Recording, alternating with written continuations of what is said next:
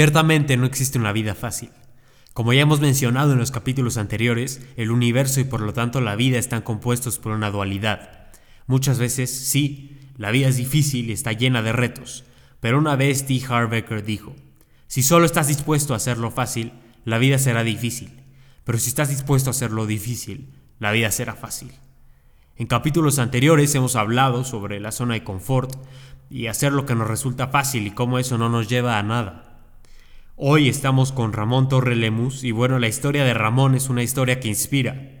Ramón es conferencista motivacional, autor y mental trainer. Además, en el año 2013 creó el equipo de Halcones, que es un equipo de corredores ciegos y guías. Y ciertamente, ese reto que se pusieron es un reto muy grande. Por eso hoy con Ramón voy a hablar sobre la motivación, sobre el propósito, sobre encontrar una forma en la que tú te puedas levantar del sillón y empiezas a hacerlo difícil para que puedas tener una vida mucho más fácil. Hola Ramón, estoy muy feliz de tenerte por acá y estoy muy agradecido de que hayas accedido a esta invitación. Aunque tengo el gusto de conocerte en persona, decidí invitarte a este capítulo en específico sobre la zona de confort y sobre los beneficios que puede tener salir constantemente de ella por tu libro bestseller, La mejor versión de ti, la fórmula para ser la persona que siempre has querido ser, un libro que tuve el gusto de leer y me fascinó. Voy a dejar la liga a tu página web abajo donde todos pueden encontrar la información del libro. Y bueno, me gustaría que comenzaras por platicarnos un poco sobre tu libro, que creo que va mucho con el tema de hoy. Mi querido Akira, oye, pues antes que nada, muchísimas gracias por este espacio y por dejarme ser parte de tu programa y de esta nueva aventura que te estás encaminando de verdad quiero aprovechar para mandarte una felicitación, el haberte aventado, el estarlo creando. Eso pocos lo hacen. Y ahorita vamos a hablar de un elemento muy particular, ¿no? Me estás, me estás preguntando sobre este tema de la zona de confort. Y lo vamos a complementar con otros conceptos. La zona de confort, vamos a hablar, si me lo permites, un poquito del tema de la actitud, vamos a hablar un poquito de esas personas extraordinarias, porque a mí me parece, Akira, que tú eres un ejemplo de estos espacios. Así que, pues gracias, gracias por esta invitación y encantado la vida. Hablemos y busquemos los conceptos que sean necesarios para tu programa. No, muchísimas gracias a ti. Hace un par de días tuve la oportunidad de acabar tu libro y me pareció un libro buenísimo. Muchísimas felicidades. Y bueno, me gustaría empezar con esta frase que encontré de T. Harbecker. Es una frase que me encanta que dice, si solo estás dispuesto a hacerlo fácil, la vida será difícil, pero si estás dispuesto a hacerlo difícil, la vida será fácil. Sinceramente, la primera vez que, que escuché esta frase, que leí esta frase, me sonó una locura, dije, ¿cómo, no? O sea, esto no puede ser cierto, son palabras totalmente opuestas y sentimientos y acciones totalmente opuestas, pero conforme fue pasando el tiempo y fui entendiendo esto, me di cuenta de que por ahí va. Entonces me gustaría saber qué opinas tú de esta frase. Mira, definitivamente, yo una pregunta que de hecho hago en el libro y que por ahí la identifico. Mira, yo he tenido oportunidad de algo que a mí me encanta, que hace rato al principio del programa, antes de tener la corrección, me decías que te gusta el tema de correr. Fíjate, yo te comparto que a mí, yo soy un apasionado de correr, me encanta correr, he tenido oportunidad de correr por ahí algunos maratones y para mí es una de mis grandes pasiones en el mundo deportivo. Y a través de esa pasión, a través de la pasión del correr, un día dije, ya no quiero correr por correr, ya quiero correr por alguien más, por, por algo, por alguna causa. Y encontré una escuela, una escuela de perros guía para ciegos. Y en esta escuela conocí lo que realmente hacen. No me quiero meter mucho al tema, ya lo verán por ahí, pero brevemente para poner a tu audiencia en contexto. Lo que hacen en esta escuela de perros guía para ciegos es, le dan soporte a aquellas personas que pierden la vista o que tienen baja visión. Y entonces en la escuela pues les dan apoyos como computación, braille, por supuesto temas de psicológicos eh, y también hay el tema de perros guía. ¿A dónde voy con esta, esta referencia? Voy con la referencia de que ahí conocí a varias personas. Una de ellas que menciono en el libro, fíjate Kira, se llama María Elena. María Elena era una chava muy linda, muy bonita, vivía en la Ciudad de México, allá por el sur, por Xochimilco, eh, trabajaba en un call center. Y un día, por una gripa, Se fue a una institución de salud, le dieron una pastilla y esta pastilla le hizo cortocircuito. ¿Qué sucedió con eso, Akira? Lo que sucedió es que ella, tres semanas después, despierta en el hospital y se da cuenta que su cuerpo se había quemado. Sí, se había quemado de adentro hacia afuera. Esa pastilla le hizo un cortocircuito que se le llama síndrome Steven Johnson. Se le quemó la piel, el pelo, las uñas, los genitales, los bronquios y aparte quedó completamente ciega. Hubo un momento en ella donde dijo, ¿qué hago aquí? ¿Por qué si yo era tan bonita, tenía trabajo, tenía todo, podía ver el amanecer, el atardecer y de repente no podía hacer absolutamente nada? Hubo un día algo donde uno de sus hermanos le dijo, oye Marilena, pues tú ya no vas a servir para nada. Te vamos a dar dinero, vamos a comprar una caja de chicles, te vamos a llevar a la esquina. Y con eso, pues te vas a poner a vender chicles. Eso llevó a Marilena a detonar algo en ella y dijo, yo no nací para vender chicles en las esquinas, aunque esté en las condiciones en las que estoy. Así que se puso en acción, empezó a generar cosas que difícilmente pensó que a lo mejor pudo haber hecho y empezó a estudiar nutrición, acabó la escuela de nutrición, fue la número uno en la parte de nutrición, empezó a correr maratones, buscó los recursos para su perrito que se llama Igor y puso ya su escuela, no su escuela, puso ya su consultorio de nutrición. Con base a la pregunta que haces, ¿por qué a veces lo difícil es fácil o lo fácil o lo difícil? ¿O por qué hay gente que ni siquiera nos movemos? Yo es la pregunta que hago. ¿Cómo hay oportunidades en la vida? Y a veces hay gente que lo tenemos absolutamente todo y no nos damos cuenta de realmente valorar lo que tenemos y lo que no tenemos. Y a veces, cuando creemos que la vida nos puso una zancadilla, es cuando queremos hacer las cosas, pero tenemos que darnos cuenta. El mensaje con esta historia, en esta primera pregunta tuya, es, hoy tenemos que darnos cuenta de que tenemos que ser mucho más conscientes y empezar a tomar acciones y no estarnos esperando a el día que tenga más dinero, el día que me gradúe, el día que tenga un mejor trabajo, el día que tenga novia, el día que sea mejor corredor, no. Porque la vida, la vida no es para llevar. La vida es para comerse aquí y ahora y no podemos estar esperando qué va a haber en el futuro para poder empezar a hacer acciones. Así que esa es parte de la motivación para empezar a hacer las cosas que a veces ni te imaginabas. ¿Qué opinas, Akira? Pues sí, es muy cierto. Muchas veces, entre mejor estamos, menos hacemos, ¿no? Estamos muy cómodos ahí, sin hacer nada. Y esas veces en las que vamos a la incomodidad, pues empezamos a hacer otras cosas, más cosas. Y, y es cierto, a veces nosotros que gracias a Dios tenemos todos nuestros sentidos y nuestras extremidades, a veces hacemos menos que personas que no las tienen. Y como bien dices en tu libro, estamos como en una maceta plantados sin hacer nada. Y oye, según entiendo, te dedicaste por 22 años al mundo corporativo siendo el director de marketing.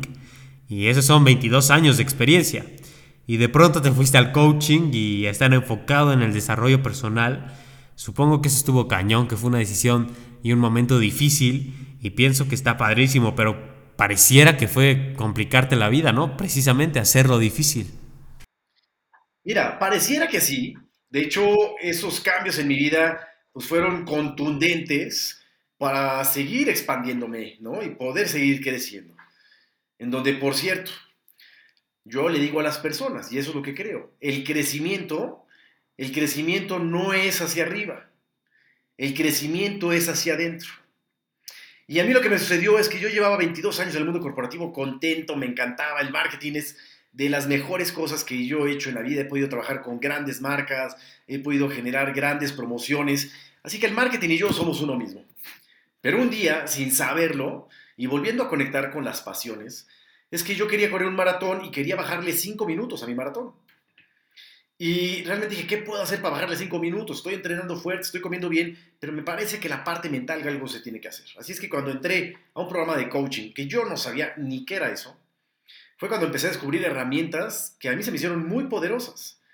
Y esa primera pregunta que me hice es, cuando me encuentro con estos temas de emociones o de conciencia de vida, dije, uff, qué maravilla. Pero la gran pregunta que me hice es, ¿por qué si es una herramienta tan poderosa, por qué no nos las enseñan en la escuela? Y lo menciono por ahí, en la escuela nos dan de todo tipo de materias, pero conciencia, emociones no nos las dan. Y hoy nuestra vida fluctúa con base a las emocionalidades. Hoy está comprobadísimo, mi querido Akira, que realmente llegamos a tener muchos pensamientos negativos durante el día, muchos.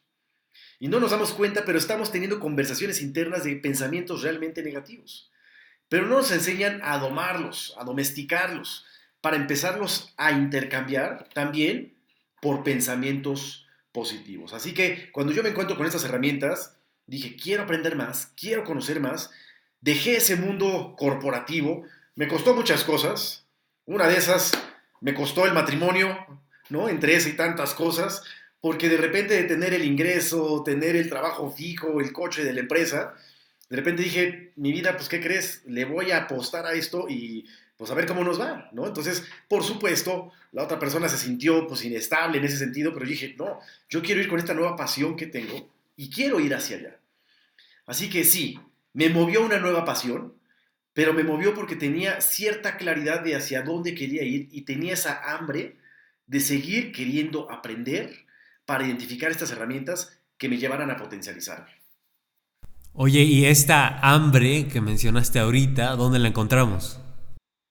Mira, es algo que a veces me preguntan muy seguido, ¿no? ¿Y dónde está eso? Y yo les digo, oye, pues es tan fácil, pero tan difícil no se puede encontrar en la tiendita de la esquina, ¿no? No puedes llegar y, oiga, me da un poquito de hambre porque quiero saber hacia dónde voy, quiero saber cuál es mi propósito. Eh, no, no, no es así. Yo lo que creo es que la gente tenemos que estar pendientes de lo que hay en la vida.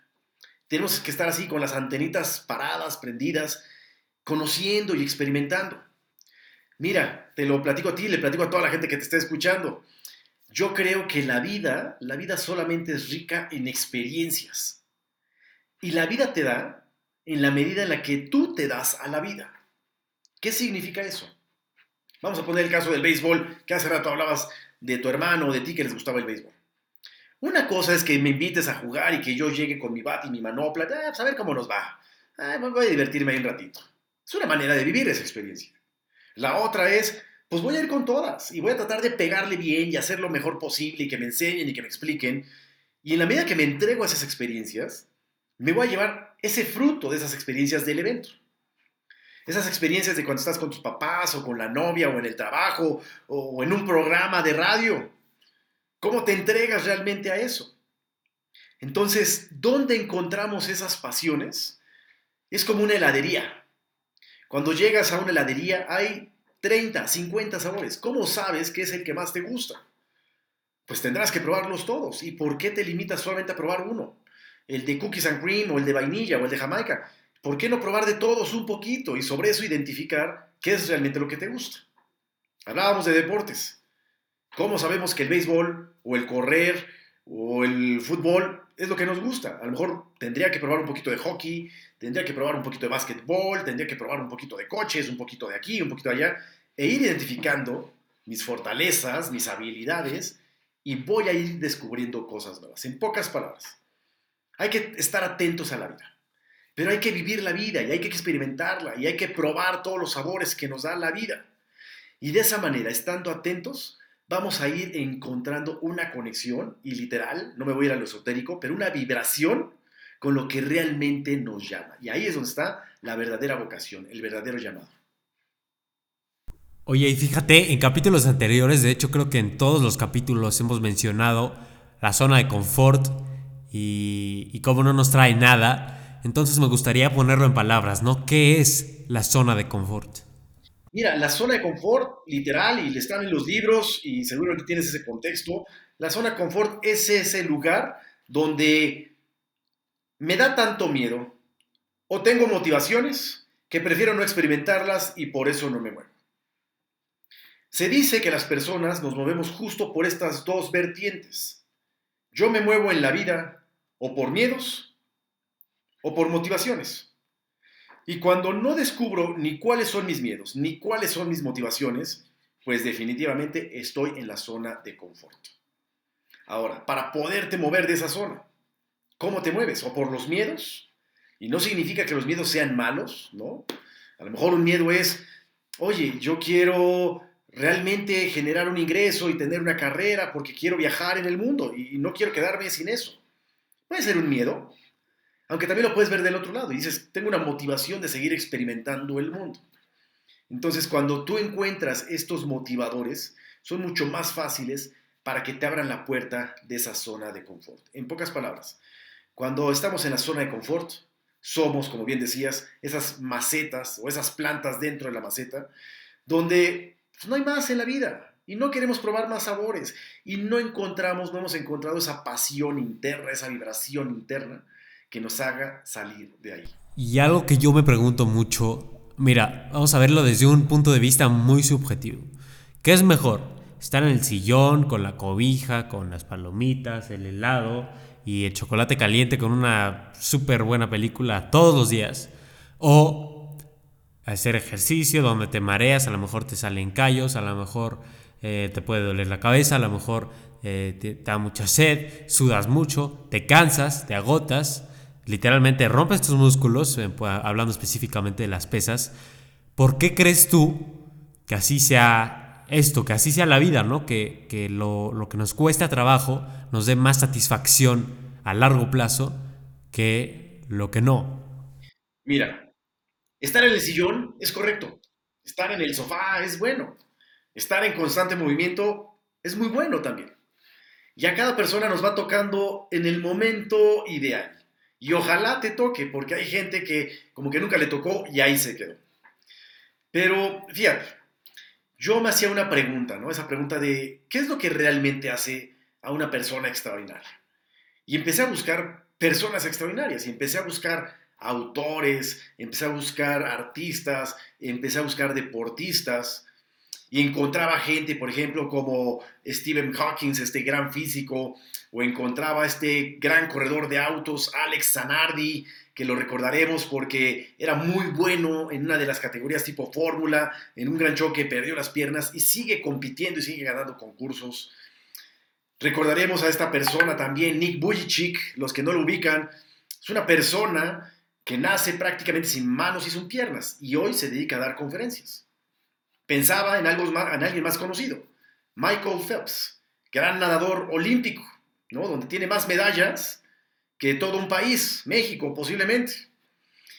Pero pensaba también en Marilena, la chica que les acabo de pensar. Déjame pensar en ti también, en este espacio. Y la pregunta que yo hacía es, ¿serán ellos extraordinarios? ¿Realmente hay algo que los hace extraordinarios? Y cuando empecé a encontrar esa respuesta, empecé a identificarla, me di cuenta que son personas que tenían una maravillosa actitud. Y lo que creo que realmente hace diferente a una persona de otra es la actitud. En pocas palabras. Esa actitud de estar en el sillón es correcta y es tu decisión. Y tú decides cuál es el camino que quieres darle a tu vida. Pero hay personas que están en el sillón, te da comezón, te da roña y dices, no, hay muchas más cosas en el mundo que quiero descubrir. Y cuando integras esa actitud, esos nuevos pensamientos, y vas en búsqueda de quererte comer el mundo, ahí es cuando integras nuevos conceptos en tu vida y ahí es cuando te paras del sillón. Estoy totalmente de acuerdo contigo. Igual mi papá siempre me ha dicho, lo más importante, la base de todo es la actitud. Y creo que me gustaría preguntarte ahorita, digamos que yo escuchando esto me doy cuenta que, que quiero mejorar mi actitud, ¿no? Que no es tan buena, como quisiera que fuera. ¿Dónde empiezo para mejorar mi actitud? Mira, es fácil y complejo al mismo tiempo. Pero la actitud, hablando de nuestro cuerpo humano, ¿sabes dónde comienza la actitud? Seguramente sí, porque ya lo leíste. Pero ¿dónde comienza la actitud, mi querido Kira? eh, pues quisiera decir que en la mente, en la cabeza. Perfecto. Ahí empieza en la mente, en los pensamientos. Ahí comienza la actitud. Recordaremos que por ser humanos, por estar vivos, tenemos algo que yo le llamo un pepegrillo, o tenemos un diablito y un angelito. Y hay veces un, diablito que te está diciendo, no, no te pares, no, está muy rico el sillón, no, ¿para qué haces el esfuerzo? No, ¿para qué te desgastas? Y esos son los pensamientos que tenemos. Pero la actitud comienza en los pensamientos.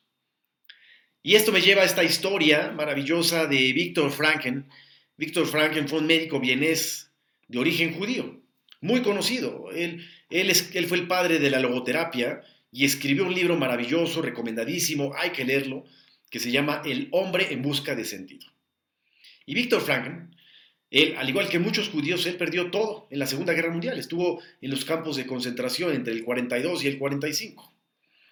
Y hubo muchos conceptos en su libro, y hablando de la actitud, hay uno muy particular que te lo comparto aquí en tu programa. Y él, después de haber perdido todo, perdió su casa, perdió sus bienes, perdió sus proyectos, pero perdió también a su familia, perdió a sus padres, perdió a su esposa, su esposa estaba embarazada, estuvo en los campos de concentración, perdió absolutamente todo. Y esta frase póstuma que dice en su libro, me pueden quitar todo menos la libertad de elegir la actitud con la que voy a afrontar cualquier circunstancia. La repito, me pueden quitar todo menos la libertad de elegir la actitud con la que voy a afrontar cualquier circunstancia. Y yo complemento, es esa actitud mental positiva que te lleva ante cualquier eventualidad a dar la mejor respuesta posible. Sabemos esta frase que por ahí circula en donde dice que en épocas de crisis hay gente que utiliza los pañuelos para llorar. Y hay gente que utiliza los pañuelos para venderlos. Y ahí está el cambio de pensamiento de las personas. ¿Qué tipo de persona eres? Entonces, ¿dónde comienza esa actitud? Comienza los pensamientos. Empieza generando estos estados de conciencia positiva y significativa. ¿Qué significa? Está en ti cambiar el chip. Y está en ti identificar y crear esta visión del futuro. No sabemos si vaya a suceder, pero creas estados positivos, significativos. Hoy yo te apuesto, mi querido Akira, en donde tú le apostaste a tu programa. Y pudiste haber dicho, qué difícil, qué complejo, ¿no? Y meterme y buscar y, y cuál es la plataforma y si no me ven y si sí me ven. Y te entró miedo, te entró pánico, no sabías por dónde y estás experimentando con tus primeras entrevistas. Y al final dijiste, pues voy a hacerlo, me voy a aventar y creaste un estado de conciencia positiva y significativa. Yo ya llevas varios programas y así nos pasa a todos. Cuando tenemos esa pequeña visión y desde ahí, desde los pensamientos, empezamos a cambiar el switch, ahí es donde empieza el cambio de actitud. Y esa actitud es todos los días, casi en cualquier segundo de nuestra vida, hasta el último día de nuestra muerte. Así que la actitud es todos los días. Ahí es donde empieza.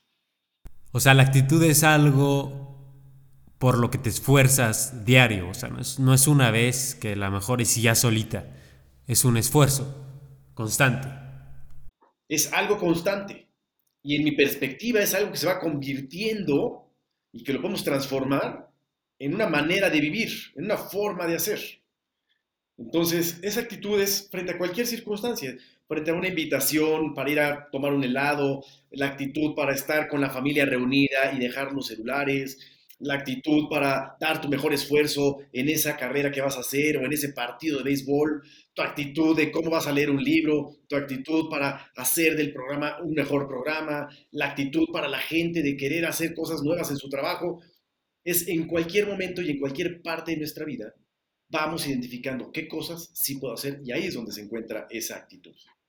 Estoy totalmente de acuerdo con eso que nos platicas sobre la actitud y otra pregunta que te quería hacer es, por ejemplo, a mí me encanta el ejercicio y me encanta correr, pero conforme lo fui empezando a hacer me di cuenta que lo que más me faltaba era motivación. O sea, no tenía motivación para hacer el ejercicio. Ya cuando estoy a la mitad de la rutina, pues estoy encantado, ¿no? Pero la motivación, en especial al principio, cuando empiezas a salir de tu zona de confort, ¿Dónde encuentras la energía interna, digamos, para dar ese primer paso? Bien, pues mira, voy a hacer un poquito de paréntesis porque quiero entonces invitar a tu audiencia a que se echen una revisadita, un clavado al libro que pude escribir, es el libro de La mejor versión de ti, que por cierto, por aquí está, mira, aquí está el libro de La mejor versión de ti. Y justo como decías al principio, ¿no? Es esa fórmula, yo le digo es esa fórmula, son siete ingredientes, en donde te decía, oye, ¿Qué es lo que hizo que un Michael Phelps ganara tantas medallas? ¿Qué es lo que hace que un Stephen Hawking esté hablando del universo expandible? ¿Qué es lo que hace que un Nick Vujicic que sin manos y sin piernas, imagínate, él decía, pues, ¿qué voy a hacer de mi vida sin manos y sin piernas? Hoy es uno de los mejores conferencistas.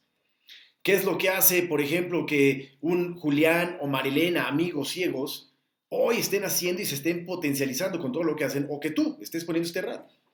Entonces encontré siete elementos, mi querido Akira.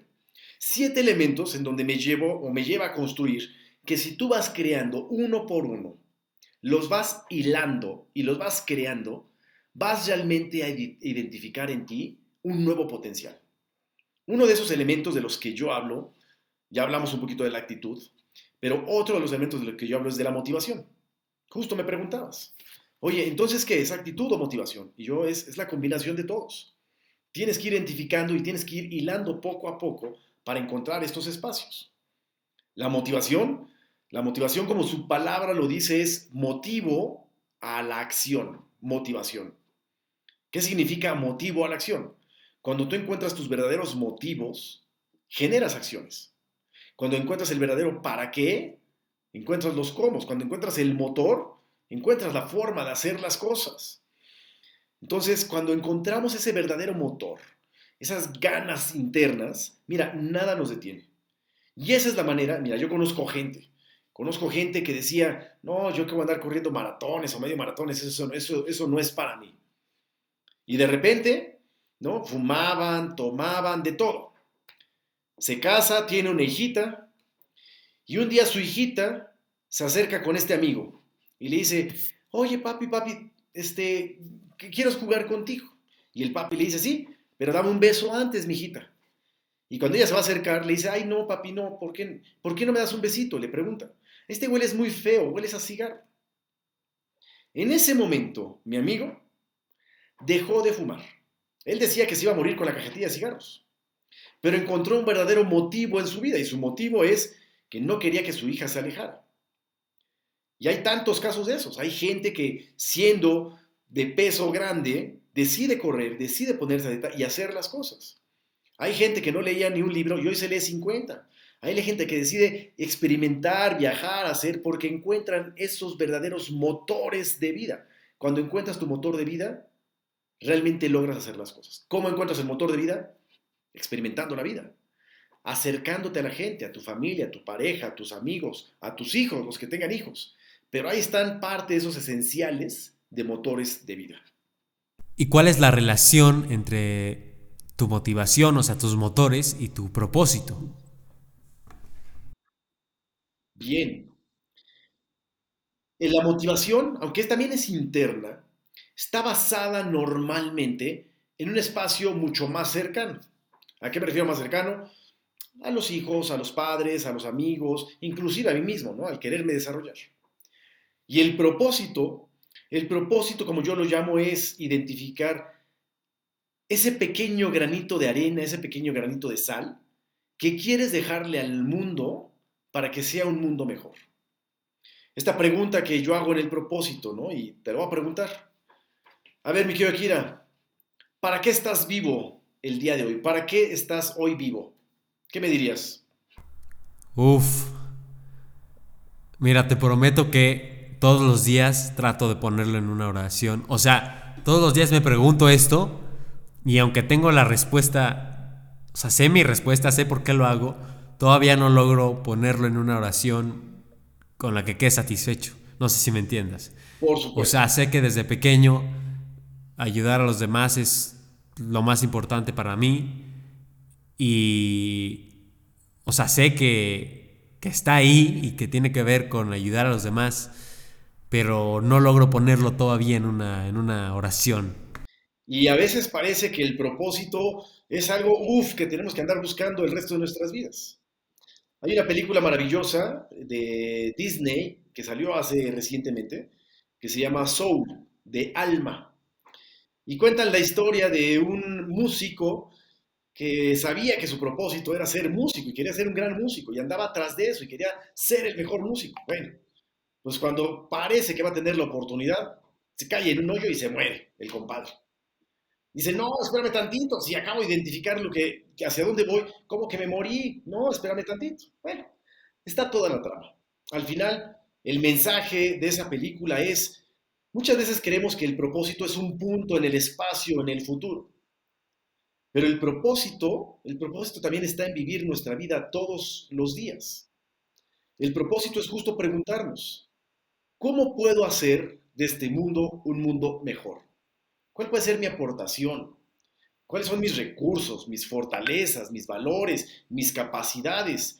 Que si yo las empleo y puedo hacer que una persona sea mejor persona o pueda impactar en una persona o en el mundo, eso es parte del propósito. Entonces, cuando tenemos la meta puesta, los cañones puestos hacia ese propósito de querer mejorar el mundo, cuando encontramos el motivo y le vamos integrando las otras herramientas como la actitud, es cuando la gente nos vamos potencializando. Y es cuando la gente, volviendo a tu primera pregunta, es cuando la gente decidimos salir del sillón, de nuestra zona de confort. Voy a volver a contestar esa pregunta. ¿Cómo sales de la zona de confort?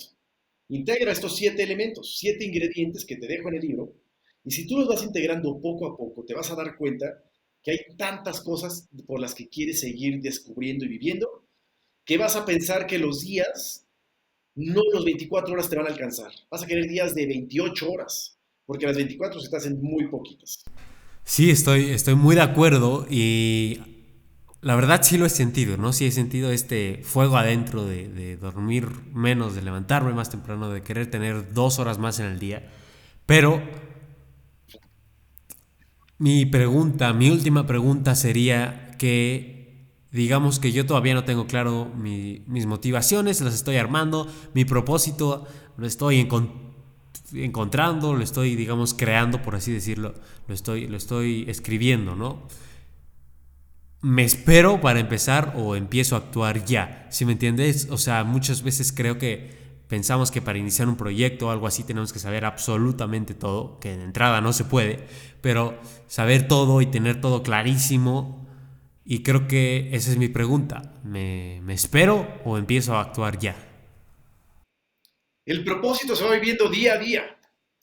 Porque si nos esperamos, tú no sabes si te faltan 10 segundos, dos días, o 50 años. Nadie sabemos cuánto tiempo de vida nos falta, pero es algo que no pensamos. Entonces, la recomendación es, sigue viviendo tu día a día. Sigue teniendo esta intención de querer explorar el mundo y saber qué hay en el mundo, qué hay en un libro, qué hay en un video, qué hay en un deporte, eh, qué hay en, los países, qué hay en otras culturas. Sigue identificando estos nuevos elementos. Uno de esos grandes elementos de la fórmula es las acciones.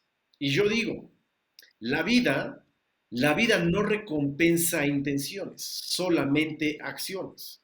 ¿Qué significa esto? Otra vez, si estás en el sofá, no va a suceder nada. Tienes que generar pequeños pasos para que puedas lograr las cosas. Hace rato te platicaba que una de mis grandes pasiones es el correr. Y un día tuve la oportunidad de correr un ultramaratón de 80 kilómetros. Y entonces cuando le digo esto a la gente, la gente me dice, 80 kilómetros, pues estás loco, ¿cómo que 80 kilómetros? Pues ¿cómo le hiciste, Ramón? Y les digo, pues muy fácil, te va a dar la técnica para poder correr 80 kilómetros y si yo lo hice, tú lo puedes hacer. Ah, sí, por favor, sí, sí, dímelo, quiero saber. Le dije, muy fácil. Pie derecho, delante del izquierdo. Izquierdo, delante del derecho. Y así, repetitivamente, hasta que logres 80 mil pasos. Así es la vida. Pie derecho, delante del izquierdo, un día después del otro. Pero ese día vívelo y ese día vive y genera diferentes acciones que creas que te siguen encaminando hacia ese potencial. Hoy en tu programa de radio estás teniendo un programa adicional, es otro paso adicional. Y a partir de hoy de nuestra charla lo vas a mejorar. Seguramente vas a aprender y vas a hacer cosas mejores para tu siguiente programa. Y eso es aprender, generar acciones, porque la vida solamente recompensa acciones, no intenciones. Así que a todos los que nos escuchan, no se esperen, no digan, pues yo no sé ni qué propósito hay. No te preocupes por eso. Lo vas a sentir en algún momento del día. Sigue generando cosas, sigue buscando, sigue experimentando, encuentra esos motivos, encuentra esas ganas de quererte comer el mundo, de querer saborearlo. Y es muy probable que antes de lo que te imagines, logres conectar con eso que te hace vibrar por dentro.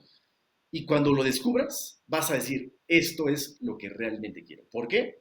Porque vibras. Y sí lo vas a notar. Bueno, Ramón, quedo muy agradecido contigo. Gracias por estar aquí hoy. Gracias por ser una persona que inspire y apoye tanto. Y gracias por tu libro tan padre, que se lo recomiendo a todos. Voy a dejar, como ya dije, el enlace a tu página abajo para que lo puedan encontrar. Es un libro buenísimo, se lo recomiendo a todos. Y bueno, quedo muy agradecido contigo, Ramón, y creo que ha estado buenísimo.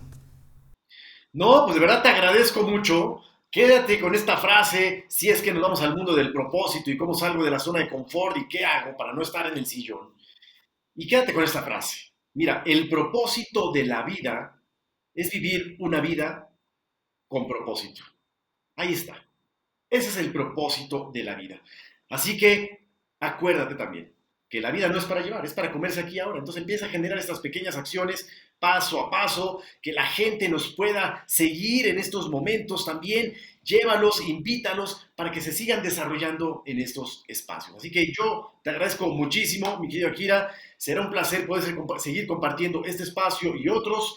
Y toda la gente que te está escuchando, que nos esté escuchando, pues con todo gusto nos pueden seguir en mi caso en Facebook o en redes sociales, en Instagram como Ramón Torrelemus oficial y en Instagram como Ramón Torrelemus. Ahí también hay varios capítulos en Spotify, lo pueden buscar como Ramón Torrelemus y ahí pueden encontrar muchas más herramientas que les puedan servir para seguirse desarrollando. Yo de verdad, de todo corazón, te agradezco las ganas, el esfuerzo, la intriga que le pones a todo esto. Te felicito, de verdad, sigue aprendiendo y con todo gusto vamos a seguir viéndonos para seguir mejorando y creando de este programa que ya tienes algo extraordinario. Muchísimas gracias, mi querida Kira.